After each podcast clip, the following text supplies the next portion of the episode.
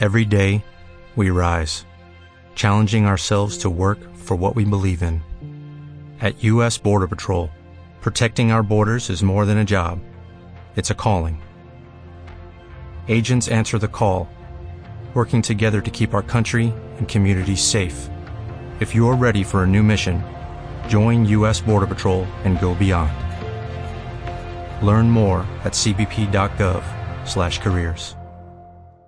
Aleluya.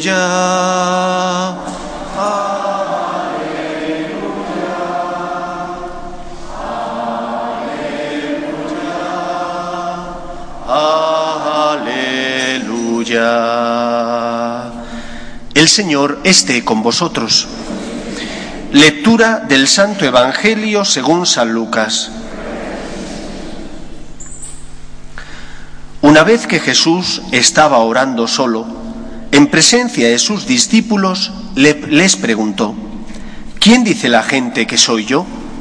Ellos contestaron, unos que Juan Bautista, otros que Elías, otros dicen que ha vuelto a la vida uno de los antiguos profetas. Él les preguntó, ¿y vosotros quién decís que soy? Pedro tomó la palabra y dijo, el Mesías de Dios. Él les prohibió terminantemente decírselo a nadie y añadió, el Hijo del Hombre tiene que padecer mucho, ser desechado por los ancianos, sumos sacerdotes y escribas, ser ejecutado y resucitar al tercer día. Y dirigiéndose a todos, dijo, el que quiera seguirme, que se niegue a sí mismo, cargue con su cruz cada día y se venga conmigo. Pues el que quiera salvar su vida la perderá, pero el que pierda su vida por mi causa la salvará. Palabra del Señor.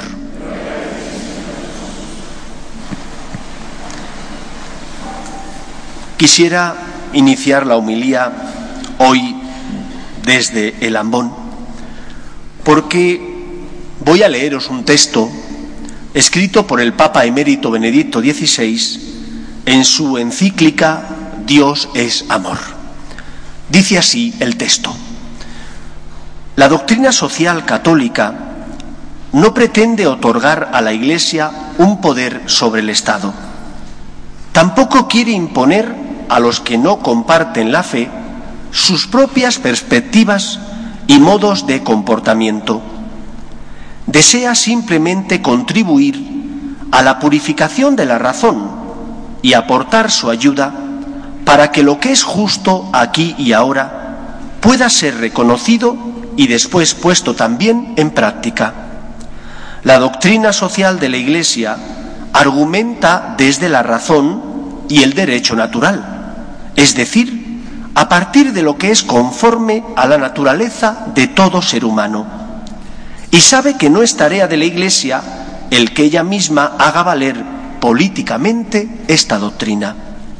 Quiere servir a la formación de las conciencias en la política y contribuir a que crezca la percepción de las verdaderas exigencias de la justicia y al mismo tiempo la disponibilidad para actuar conforme a ella, aun cuando esto estuviera en contraste con situaciones de intereses personales.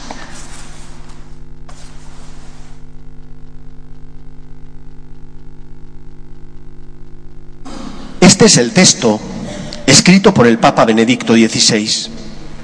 ¿Y por qué razón he querido leer este pequeño párrafo de la encíclica Dios es amor? Porque el próximo día 26, próximo domingo, todos los españoles mayores de edad estamos llamados a las urnas. Y creo que no solo es un derecho, es también un deber acudir a votar y hacerlo, como tantas veces la Iglesia nos ha dicho, en conciencia. Pero ¿qué significa en conciencia?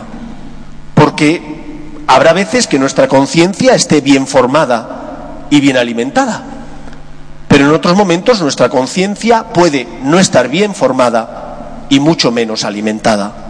O bien formada porque te educaron bien, pero mal alimentada porque te has abandonado al pecado y con el paso de los años, el pecado llega a nublar la misión para que la conciencia fue creada, iluminar la vida de los hombres.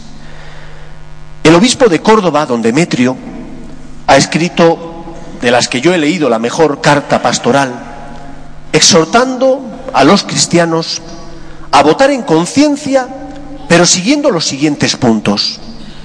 Primer punto, que todo cristiano tiene que sentirse interpelado a la hora de votar, buscar a aquellos partidos políticos que defiendan la libertad del ser humano. Y entre una de esas libertades está la libertad religiosa y la libertad de conciencia de cada persona para hacer objeción de conciencia, por ejemplo, ante un aborto o ante la práctica de la eutanasia. Primer punto, libertad de conciencia, libertad del ser humano. Segundo punto que tenemos que buscar en aquellos partidos políticos a los que podemos votar. Como dijo el Papa Benedicto XVI a los parlamentarios europeos del PP, la defensa de la vida, desde su inicio, que es la concepción, hasta la muerte natural, que es su término. En segundo lugar, tercer lugar, según la carta de don Demetrio, defensa de la familia natural, del matrimonio natural como unión de un hombre y de una mujer. Lo demás no es verdadero matrimonio. Le llamarán como quieran, pero no lo es. Es la unión heterosexual de dos personas creadas por Dios a su imagen y semejanza, que unen sus vidas para dar vida. Unión, por tanto, de dos personas de distinto sexo. Defensa del matrimonio natural. Tercer lugar, según el Papa Benedicto, cuarto, según don Demetrio, defensa de los padres en su derecho de educar a sus hijos en sus convicciones. El Estado no puede cercenar este derecho. El Estado no es el que educa, son los padres los que educan y llevan a sus hijos a educarles a aquellos lugares, parroquias, colegios y demás instituciones que ellos consideran necesarias y buenas para la formación de sus hijos. No es la tribu la que educa, como alguna política catalana dijo hace unos meses. Sois los padres los que tenéis el derecho y el deber de educar a vuestros hijos de la mejor manera posible. Y el Estado no puede quitaros ese derecho y ese deber. En quinto punto, buscar aquellos partidos políticos que defiendan a los más desfavorecidos, los parados, por ejemplo, que promuevan políticas para incentivar el empleo, y también para ayudar a aquellas personas necesitadas, como son también, por ejemplo, los inmigrantes que vienen porque están atravesando en sus países momentos difíciles. Yo sé que este punto es difícil y que no podemos tener un Estado con las puertas abiertas a que venga cualquiera, porque si eso fuera así, echarían abajo la economía del país y sería imposible, por tanto, que el país pudiera atender a los que vienen y a los que están. Pero hemos de ser un país generoso, hemos de tener un corazón abierto y hemos de intentar colaborar, compartir con los más necesitados las riquezas que tenemos. Sexto punto, luchar contra la corrupción económica y política que atraviesa nuestro país y que inunda las estructuras de España. No puede ser que los partidos políticos miren a otro lado. No puede ser.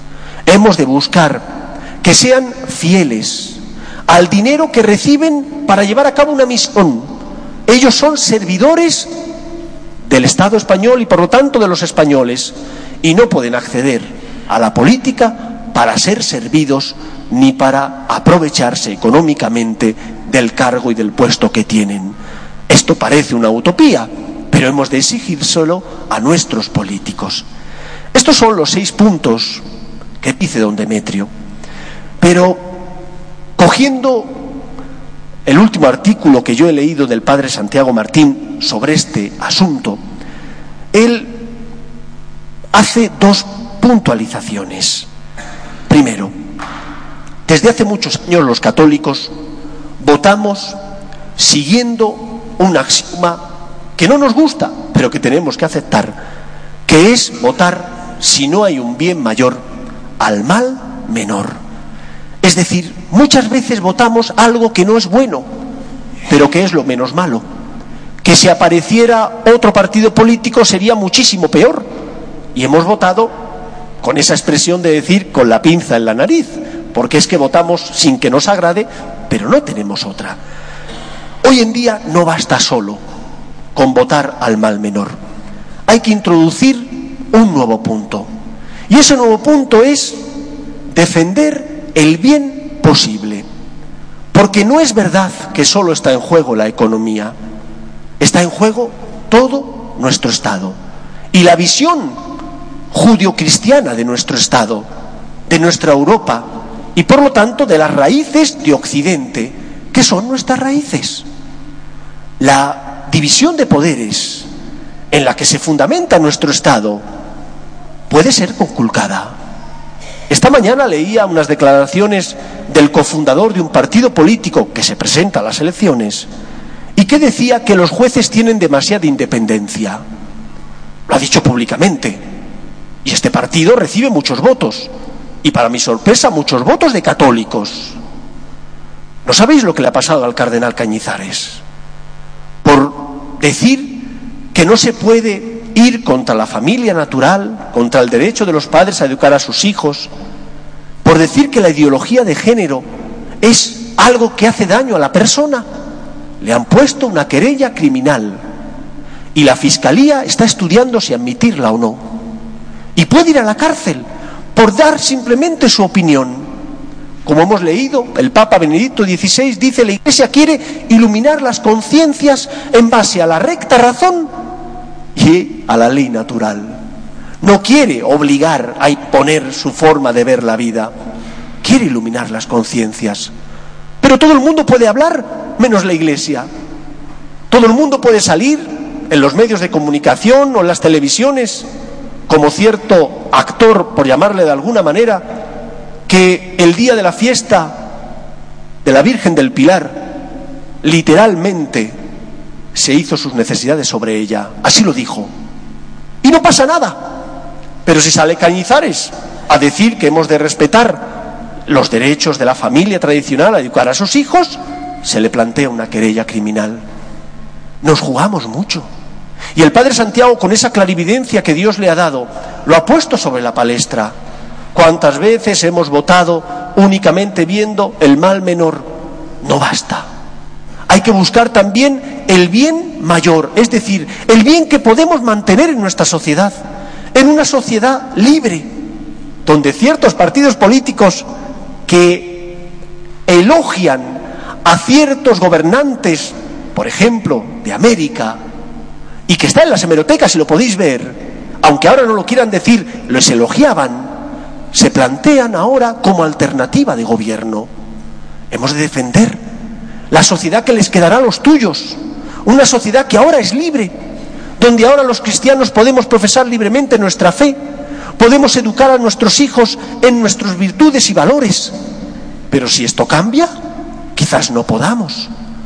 Por lo tanto, obrar en conciencia Examinando estos seis o siete puntos que os he recomendado de la mano de don Demetrio, arzobispo de Córdoba, y también iluminados por estos dos principios, buscar el bien posible y a veces votar al mal menor. Nos jugamos mucho en estas elecciones y no podemos votar sin que nuestra fe nos ilumine, sin que nuestra fe te diga, has de votar o buscar este partido político o aquel que es el que mejor va a defender lo que tu fe te dice.